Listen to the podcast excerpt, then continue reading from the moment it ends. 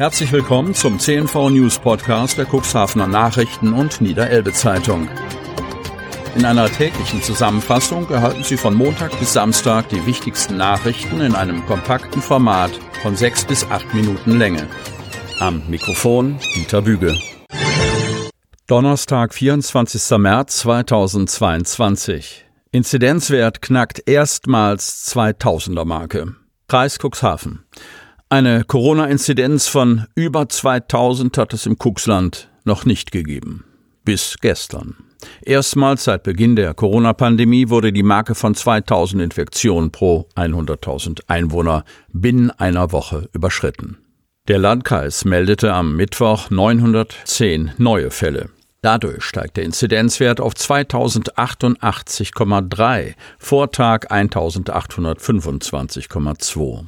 Es sind sämtliche Städte bzw. Samtgemeinden im Cuxland an einem Tag von einigen Corona-Fällen betroffen. Damit haben sich in den vergangenen zehn Tagen 4.678 Menschen im Cuxland mit dem Coronavirus infiziert.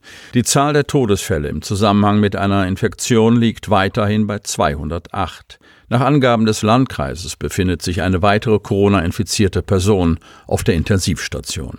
Demnach werden vier Patienten intensivmedizinisch behandelt und eine davon auch beatmet. Inzwischen ist auch die B2-Variante von Omikron im Cuxland angekommen.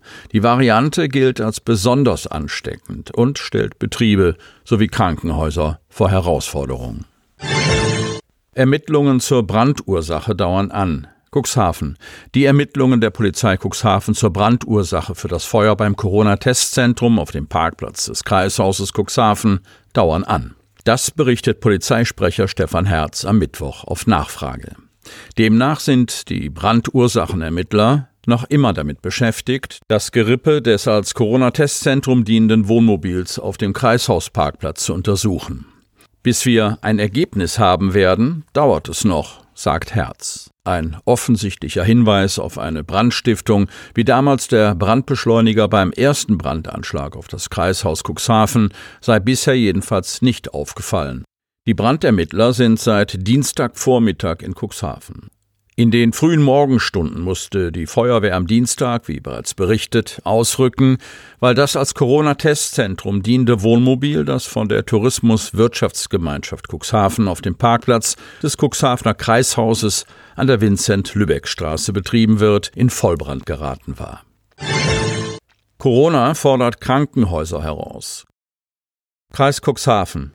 Die Sieben-Tage-Inzidenz liegt über 2000. Die Zahlen in Cuxhaven spiegeln die bundesweite Entwicklung wider, sagt Kirsten von der Lied, Sprecherin des Landkreises Cuxhaven.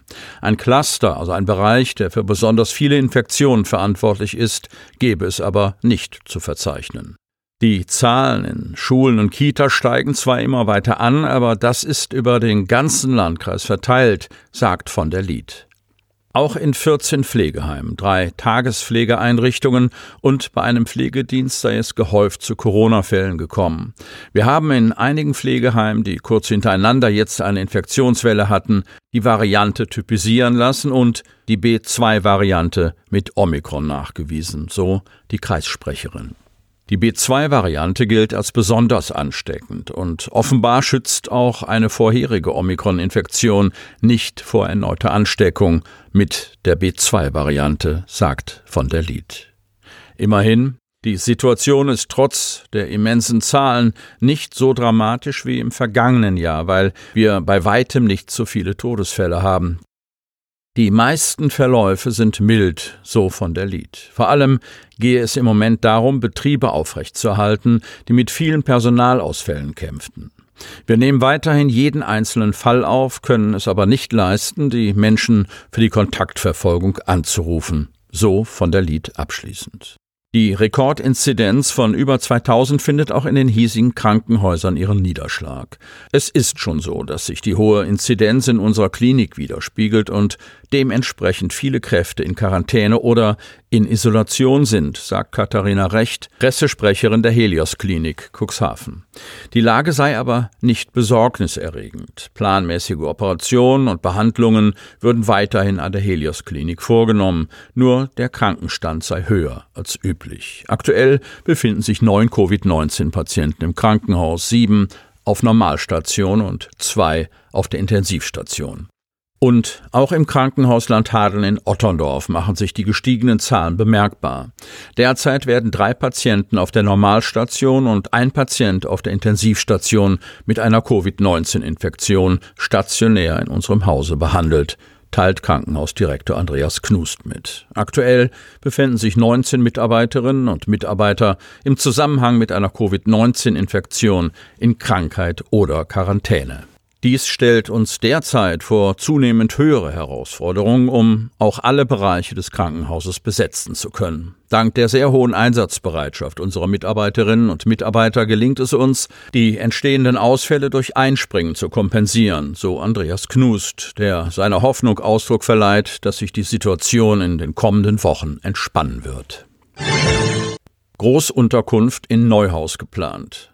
Dieser riesige Gebäudekomplex könnte demnächst wieder mit Leben erfüllt werden. Es wird immer konkreter, das leerstehende frühere Kinderheim im Amtshof für die ankommenden Flüchtlinge aus der Ukraine zu nutzen. Genügend Platz bietet es jedenfalls ob die Gebäude zur Unterbringung von Flüchtlingen überhaupt geeignet sind und was noch vorbereitend getan werden muss, war Gegenstand eines Ortstermins. Nach ersten Besichtigungen der Leerstandsimmobilie, an denen auch Samtgemeindebürgermeister Frank Thielebeule und Bürgermeister Udo Mirtsch mit der zuständigen AWO Bremerhaven Cuxhaven teilnahmen, ist das Thema mittlerweile nicht mehr direkt bei der Samtgemeinde Landhadeln angesiedelt. Der Landkreis Cuxhaven sei im ersten Schritt in Verhandlungen mit der AWO eingetreten, erläutert Frank Thielebeule.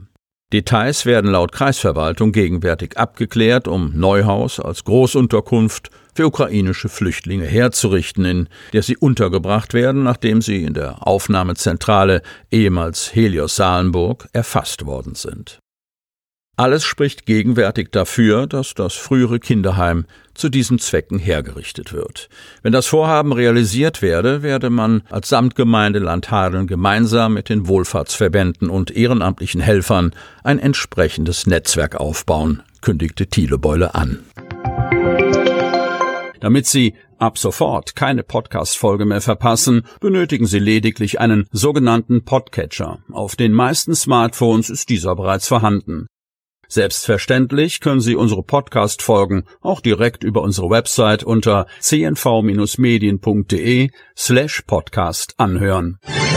Sie hörten den Podcast der CNV Medien, Redaktionsleitung Ulrich Rode und Christoph Käfer. Produktion Rocket Audio Production.